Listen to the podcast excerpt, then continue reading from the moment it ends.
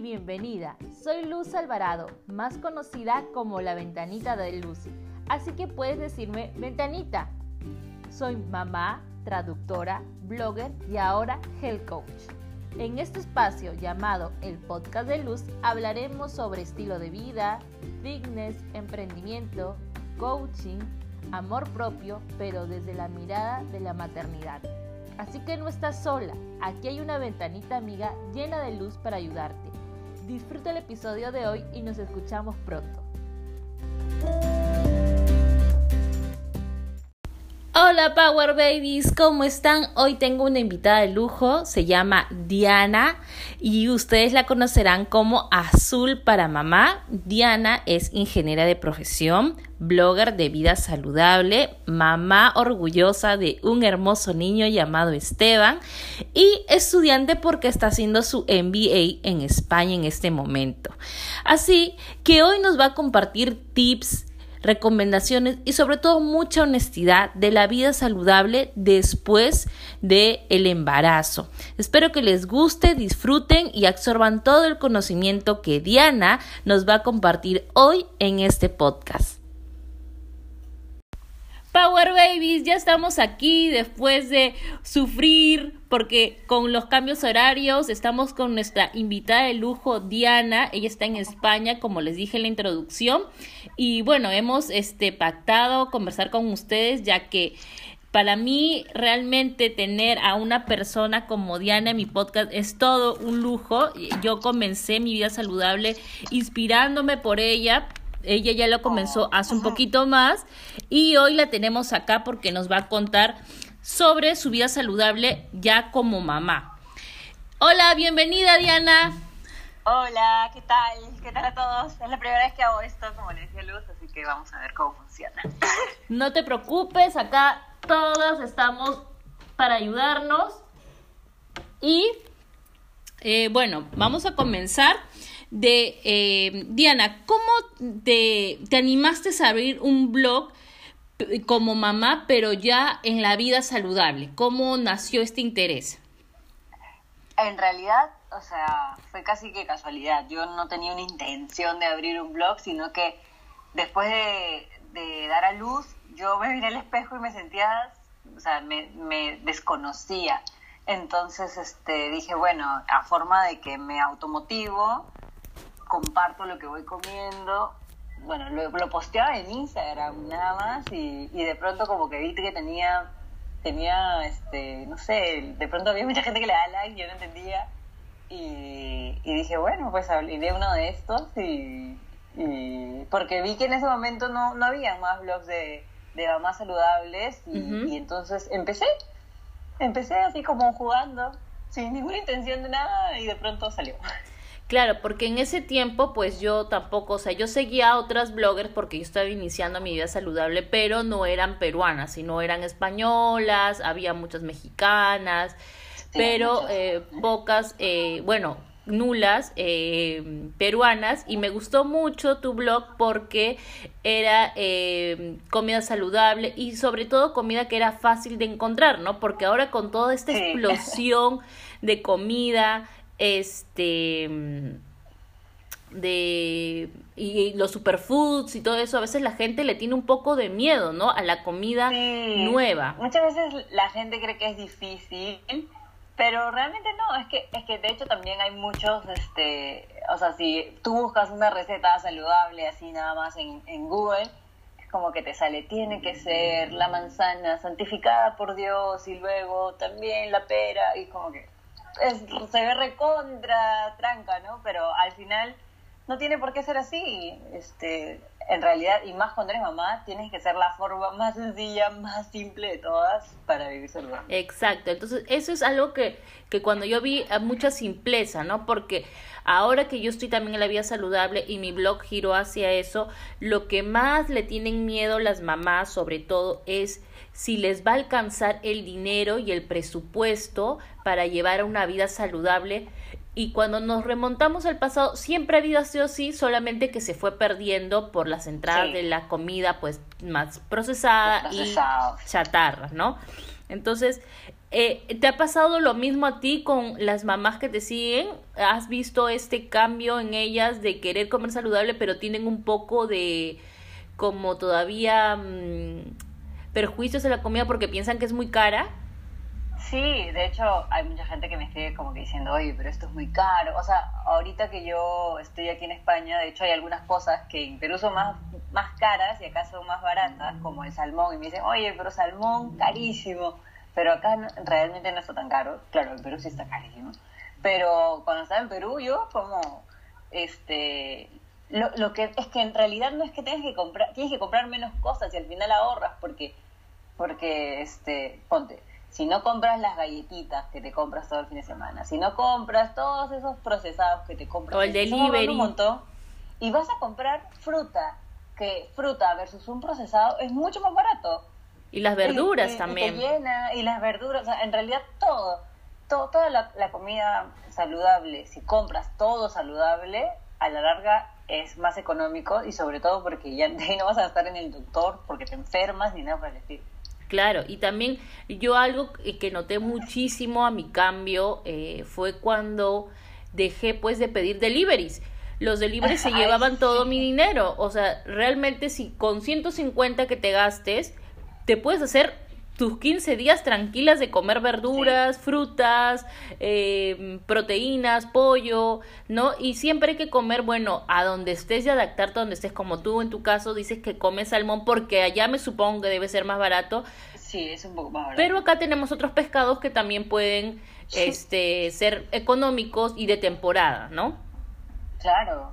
Sí. Sí, de hecho, este, sí, pues es mucho más... yo a menos siento que es más barato comer comer sano. sí, y ahora Depende de una vez que te acostumbres. Y sobre todo el delivery hace el gran cambio. O sea, esa vaina se lleva tu plata como, como un caño.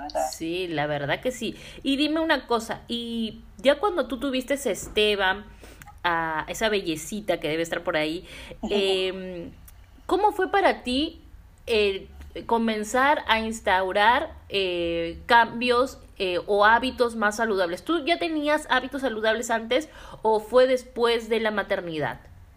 No, yo antes, antes de tener Esteban, yo ya comía saludable. Pero igual yo durante mi embarazo me subí 22 kilos, o sea, una locura. Y de por sí yo soy una persona que, que nunca había subido tantísimo de peso y me chocó muchísimo este, el posparto porque no me te juro que no me reconocía en el espejo y miraba y lloraba y, o sea, era una cosa de locos. Pero bueno, yo dije, esto toma tiempo como todo en la vida, así que bueno, ahí nada más. Y, y hay que comer saludable todos los días y en algún momento sucede y así es. No hay, no hay magia, no hay nada, es, es, es simplemente disciplina. Claro. Y mm, ¿Qué es el, eh, eh, después de cuando te vistes así, porque eso es lo que también me pasó a mí, pero yo ya tenía malos hábitos desde antes, así que no podía culparlo. el embarazo también subí mucho de peso, las barrigas grandes y todo eso. Te choca ver el cuerpo tan cambiado.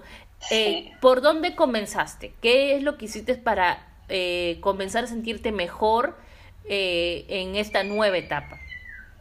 Lo primero que hice, la verdad, fue este, decidir no mirarme al espejo ni pesarme, porque al final esas cosas son, son dañinas. Estar viendo cuánto pesas hoy, cuánto pesas mañana y cuánto pesas pasado, y no te dicen nada del peso. Y estar mirando al espejo y mirándote acá el detalle, cada cosita también, o sea, eso te afecta en la salud mental. Entonces lo primero que yo hice fue, chao espejo, chao balanza, no quiero saber nada, simple, y, me pongo a comer sano y, ahí vamos. Y, comencé con las fotos, o sea, le tomaba una foto a lo que comía y lo posteaba. Le tomaba una foto a lo que comía y lo posteaba. Y, bueno, para en un principio para mí sola, para yo motivarme y, así.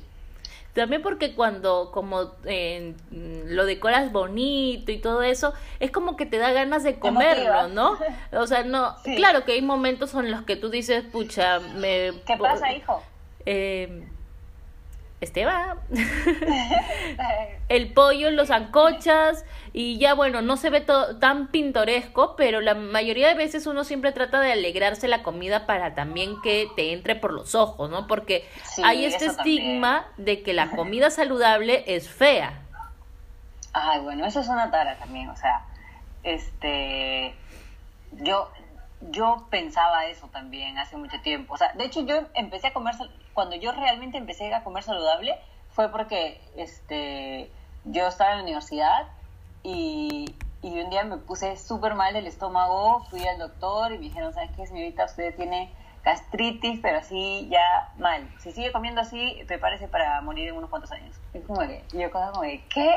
Y tenía 20 o 21 y me mandaron una dieta súper estricta, así horrible, y de ahí yo dije, bueno, si tengo que comer así toda mi vida, no, no puedo comer esto. y, yo, y ahí fue que empecé a averiguar, investigar y, y, nada, y sacar recetas de todas partes este, que pueda, que, que se haga sostenible, ¿no? Que lo pueda comer siempre, porque no iba a quedarme comiendo así. Exacto. Eh, mm, usualmente cuando nos enfermamos, eh, las dietas que nos mandan pues son por muy poco tiempo, porque son dietas muy restrictivas, ¿no es cierto? Entonces, ya cuando, como tú dices, y es algo que, que rescato, es yo busqué la manera de que esto sea sostenible. Porque si todo el tiempo piensas comer pollo sancochado y papas sancochada y unos pedazos, realmente uno no vive así. aburrido. Sí, entonces, eh, eso es lo que quiero que, que la gente quede con eso y las mamás que tratan de tener y aplicar cambios de hábitos y saludables, porque no es un cambio solamente de alimentación, sino también de mente, porque como dice Diana, ella eliminó balanzas, eliminó espejos y trató de concentrarse en lo que realmente nutría su cuerpo. Y porque muchas veces pensamos de que debemos dejar de comer hasta, hasta sentirnos mm. tan mal pero la verdad es que ahí es donde comienzan los trastornos de la conducta alimenticia porque comienzas a comer de una manera que tu cuerpo no está preparado. Exacto. Otra, otra cosa que también creo que siempre hay que tener en cuenta es que mucha gente siempre se enfoca como que en todo lo que ya no voy a comer. Sí. Es como que te enfocas, eso es como enfocarse en lo negativo. No, tienes que enfocarte en todas las cosas nuevas, en todo lo que vas a agregar a tu dieta, a tu dieta siendo la palabra dieta lo que comes siempre, no, una dieta restrictiva. este, todas las cosas nuevas que vas a agregar y que, y que, y que te van a aportar. Porque normalmente es como que, uy, ya nunca más voy a comer una pizza, o nunca más voy a... y todo el tiempo se la pasan pensando en todas las cosas que ya no van a comer, en vez de las cosas que sí van a comer. Ahora, personalmente yo no creo que, que comer saludable sea que nunca más te vas a comer una pizza. O sea, nadie dice que de vez en cuando obviamente que una vez que tengas los hábitos bien puestos, te comes una pizza, pero pero no puede ser algo de siempre, no puede ser que el lunes como pollo a la brasa, el miércoles pizza, el viernes Kentucky y, y así, así te vas a morir. Claro, además porque un, eh, yo creo mucho en cuando le prestamos atención demasiado a algo, esto se expande. Entonces, eh, entonces es como cuando piensas en el grano que te salió, nadie lo nota, nadie lo nota, pero tú estás pensando solamente en el grano y creo que de tanto pensarlo se nota más. Entonces, yo siempre le digo a mis chicas, de que en vez de pensar como dices tú, que este es un excelente tip, en vez de pensar en jamás volveré a comer una pizza y todos los días como rum rum en tu cabeza, jamás volveré a comer una pizza, eso te da más ansias de comerte la pizza. Exacto. En vez de enfocarte de pues comer más saludable, más vegetales, más frutas, eh, hidratarte mejor. Sí, eso es verdad. Entonces, este, y, ¿Y cómo es en el caso con Esteban? Porque también acá hay un tema de que las mamis cuando comienzan una vida saludable dicen, ¿y qué pasa con mis hijos? ¿No? Porque obviamente van a comenzar a cambiar varias cosas en casa y muchas veces, como pasó en mi caso, eh, ya había, mis hijos eran más grandes, entonces algunos hábitos, malos hábitos ya estaban instaurados, pero se puede revertir. Pero dime cómo hiciste en el caso con Esteban, que por suerte comenzaste cuando él era muy pequeño recién. Es que en realidad con Esteban yo no tuve problemas porque como yo empecé a hacer eso ni bien él nació, entonces para él era lo normal, la comida normal, no conocía otra cosa, entonces este no, no, no hay mayor, no hay mayor problema. Pero ahora, por ejemplo, que ya está más grande, y él estuvo tres meses en Perú, ahorita que estuvimos haciendo la maestría, él estuvo tres meses en Perú con mis papás y ahí probó pero de todo. O sea, hasta ese momento Esteban era, este, no sabía de azúcar, no sabía de muchas cosas y ya estando con ellos ya probó de todo y obviamente yo no le puedo, no le puedo prohibir, pero sí lo controlo. O sea, en, en la semana trato de que él evite al máximo comer cualquier procesado, cualquier azúcar, solo frutas y el fin de semana de repente, ok, una, si te portaste bien, si recogiste tu juguete que están todo el tiempo tirados, pero, pero sí, o sea, un control más no, más no restricción. Sí. No sé, si me... Ese es otro pero, Pero claro, ahora él, él ya, ya, lo, ya conoce de todo, así que tampoco puedo hacer mucho al respecto. Trato de no, no trato de imponerle nada. E, igual que hice con mi esposo. Porque ese es otro cantar. Los esposos, ese es otro cantar. Ese es más difícil, creo. como lo... Bueno, con mi esposo, la verdad es que yo comía saludable y él se preparaba otra cosa o él sí se pedía delivery y, y así empezamos. Yo nunca le, le, le, como que le exigí nada. Si él quería probar, ok, prueba. Si él quería, no sé, de repente me vio preparando panqueques y, dijo, bueno, ahora yo también voy a usar aceite de coco. Y, y así poco a poco, y, y él también ha cambiado muchísimo sus hábitos, pero más por su propia curiosidad de verme a mí que de que yo le diga, oye, tienes que comer así, oye, tienes que hacer esto. No, no, no, nunca hice eso porque, no sé, todos son diferentes. Sí, eh, con los esposos son otro cantar y justo ahí va mi pregunta porque también, eh, más que con los hijos, porque la mayoría dice, hago dos menús, no hago dos menús, o sea, hay que tratar de adaptar también a lo que le gustan los chicos, eh, ¿no? Porque no todo te, les puede gustar, pero por ejemplo, si a tu hijo, a ti te estás comiendo zanahoria y a él le gusta alberjitas, pues a él le puedes poner alberjitas y tu zanahoria, ¿no? Claro pero con los esposos ya son adultos, crecidos, hechos y derechos y ya imponer, a ellos sí no los podemos controlar menos restringir porque son adultos, o sea, son ya, ya vienen ya formados, nos dan. Entonces eh, eso que dices es muy importante porque em, es nuestro camino, nuestra vida saludable como individuos, como Diana, como Luz, y yo creo que ellos si, si quieren añadir a esa vida, lo van a hacer porque funcionamos como un espejo, ¿no? pero creo que imponer es lo peor, o sea, el tiro te sale por la culata porque es peor, hay más peleas.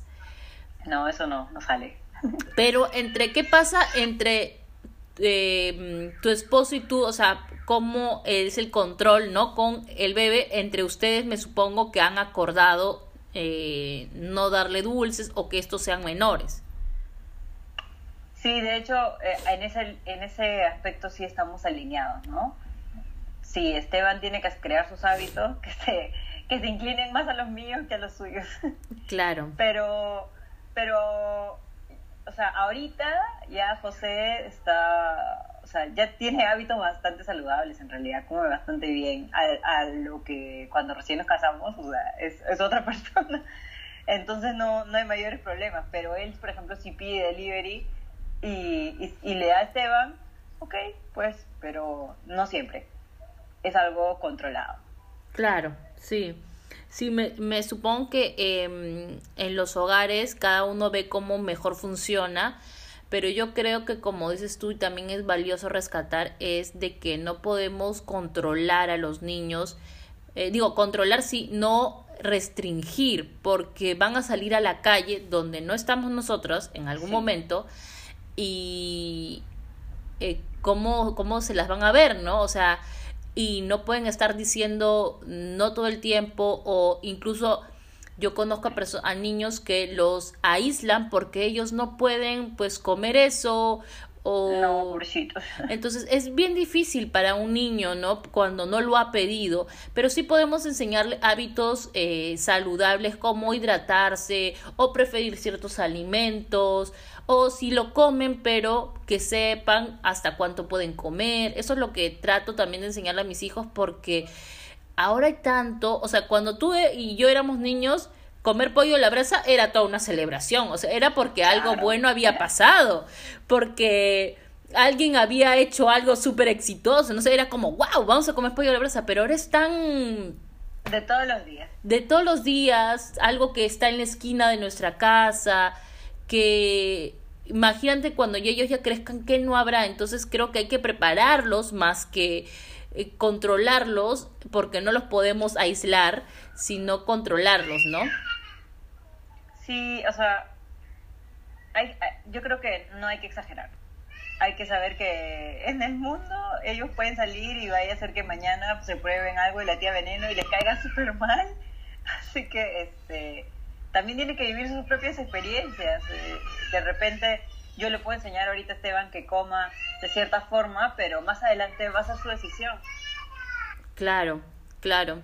Yo conozco, por ejemplo, muchas familias que ellos comen peruano, normal, y sus hijos resultaron siendo vegetarianos. O sea, se fueron hasta el otro extremo tal vez porque de repente eso es parte de lo que conocieron, o como tú y yo, o sea, hemos nuestros hábitos cambiaron, después se reestructuraron, después han seguido, son muchos de repente más sanos que de nuestros padres. Entonces, todo esto es parte también del propio camino de la persona, ¿no?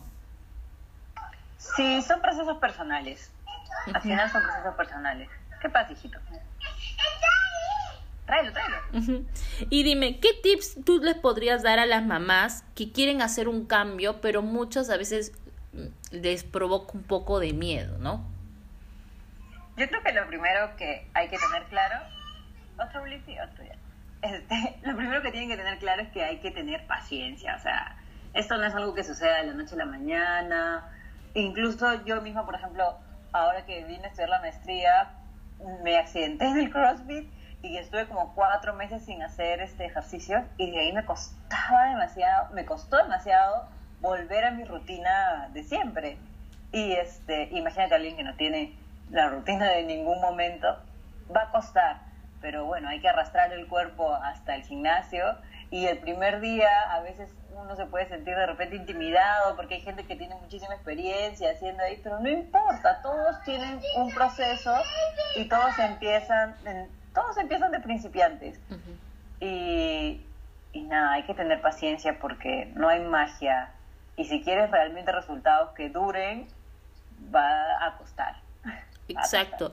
Yo, eh, yo te agradezco porque, por ese tip, porque la paciencia creo que es fundamental. O sea, tú le puedes decir, come esto, come el otro, come el otro, pero las personas cuando mm, a sus cuerpos lo asimilan de otra manera y se desesperan y comienzan a buscar pues eh, otros métodos, y, y ahí es cuando comienzan a haber relaciones poco saludables con la comida, con sus cuerpos, con su estabilidad emocional, porque verse después de un embarazo al cuerpo, realmente tú te quedas como en shock, eh, sobre todo si has, no, nunca has pesado de esa manera. Entonces, lo primero es calmarse y tener paciencia de que como todo es un proceso y debemos pues eh, respetar nuestro cuerpo, honrarlo también.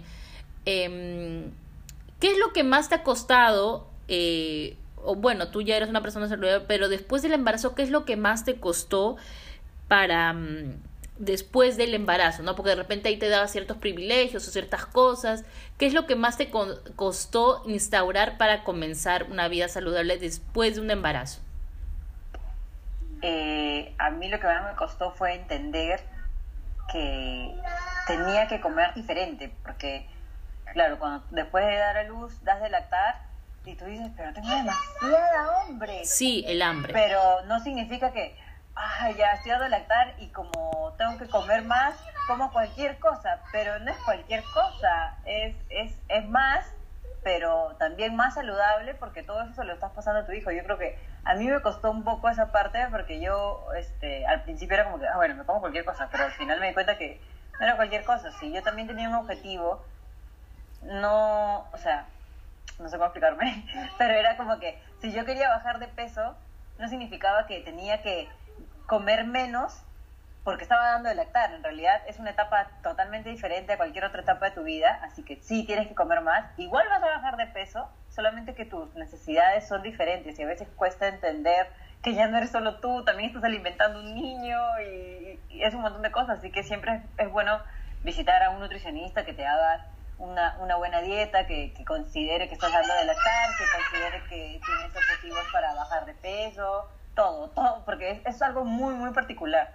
Claro, además porque muchos nutricionistas tampoco te quieren hacer una dieta en la lactancia porque es algo bien particular es eh, tú estás pues creando alimento, o sea, en, científicamente eso es algo maravilloso, este, estás creando alimento para un bebé y para otro niño y a la vez también te tienes que nutrir tú. Entonces, muchos quieren hacer dietas, pero yo creo que no es el momento más adecuado para eh, en lo que se llama las dietas, eso de comer poco, que no va a durar mucho, te vas a hacer daño y todo eso. Y creo que es momento de valorar realmente los nutrientes ahí de la comida, lo que realmente, porque hay mucha hambre. Yo podía comer todo el día, de verdad.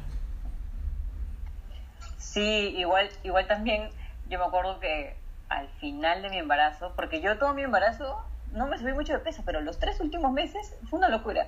Y, y, y, este, y sobre todo el último mes, el noveno mes, Dios mío, tenía un hambre, me comía todo lo que me encontraba en el camino, o sea, era Pac-Man, porque qué bestia, yo creo que nunca he tenido tanta hambre en mi vida todo el día, todos los días. Pero hay que estar conscientes de que no es solamente comer más, es comer mejor, porque tu cuerpo está haciendo, estás creando un ser humano y, y en la lactancia estás dando de alimentar a otro, a otra persona, entonces es algo súper serio. No, no puedes tomártelo así a la ligera, así nada más, que me como cualquier cosa y ya, no, no puede ser así. Claro, porque no solamente das una leche que no está en tan buena calidad, sino también tú comienzas a tener deficiencias, ¿no? Hay muchas personas pues que comienzan a perder el cabello, hay muchas personas que se, le, se les caen los dientes, incluso también embarazo y lactancia por la falta de calcio, te comienzan a, a haber pues dolores en articulaciones, entonces es un proceso de que hay que tener en cuenta de que en ese momento estás dando el lactar, estás cuidando además porque también las horas de sueño se acortan, estás mucho más hambrienta por los cambios hormonales y pero todo es un proceso y al final es lo que hay que poner en nuestra cabeza, como dices tú, no es alimentarnos más, sino alimentarnos mejor y con buenos productos de calidad. Así es. Y finalmente, ¿qué consejo les darías a las mamás que están entrando en esta etapa de la maternidad, es su primer bebé y a la vez, pues bueno, se han visto de que han subido de peso como naturalmente pasa en el embarazo, pero ya quieren comenzar a comer mejor o, bueno, tener una vida más saludable porque es un global, ¿no? Yo creo que, que lo primero es que hay que mantener la calma, porque no es fácil, pero también hay que que tener, ser conscientes de que el cuerpo ha pasado por nueve meses de cambios y no podemos pretender que de un día para otro, ¿qué pasó, hijito? Que de un día para otro este, vas a regresar a ser la misma de antes. Es más, nunca vas a regresar a ser la misma de antes. Tu cuerpo ya cambió, ha cambiado muchísimo. Eh, y y, y es, es, también, es también una etapa de aceptación. O sea, son muchas cosas, no solamente subir de peso, son las estrías, son que se te cae el pelo, son muchísimas cosas. O sea, psicológicamente es, un momento muy fuerte, pero hay que mantener la calma, hay que apoyarse en la familia y, y entender que tu cuerpo acaba de hacer algo maravilloso y no, no hay por qué sentirse mal. Claro, claro. Este, muchas gracias Diana por, por estos valiosos, eh, honestos, y sobre todo respetando eh, la individualidad de cada persona porque todas, eh, si bien es cierto, somos mamás, pero cada una queremos lo mejor para nuestros hijos y para nosotros, pero también es momento de vivir, disfrutar la maternidad como se ha dado y y bueno, poco a poco ir instalando más cambios positivos y sobre todo no eh, cambios bruscos, sino cambios que respeten nuestro cuerpo y también a este nuevo bebé. Ay, gracias a ti, Luz. Nunca había hecho esto. Lo hiciste súper bien, así que las mamás se van a quedar muy felices. Em, muchas gracias Power Babies por estar aquí siempre escuchándonos. Y bueno, a Diana la tendremos de repente en otro podcast. Y le animo también a que saque el suyo porque ella tiene muchos, muchos este, tips súper valiosos. Diana, por favor, dinos tus contactos para encontrarte en redes. En Facebook estoy como Azul para Mamá y en Instagram estoy como Diana Dávalos P. Así que ya saben, chicas, la pueden encontrar ahí. Ella tiene recetas súper fáciles para llevar una Además, también está sacando sus rutinas de cómo está volviendo a entrenar después de una lesión que tuvo en el CrossFit. Así que síganla. Ella ahorita está en España, pero pronto la tendremos acá en el Perú. Así que muchas gracias, Diana. Muchas gracias, Power Baby. Gracias a ti. Nos vemos pronto. chao. chao.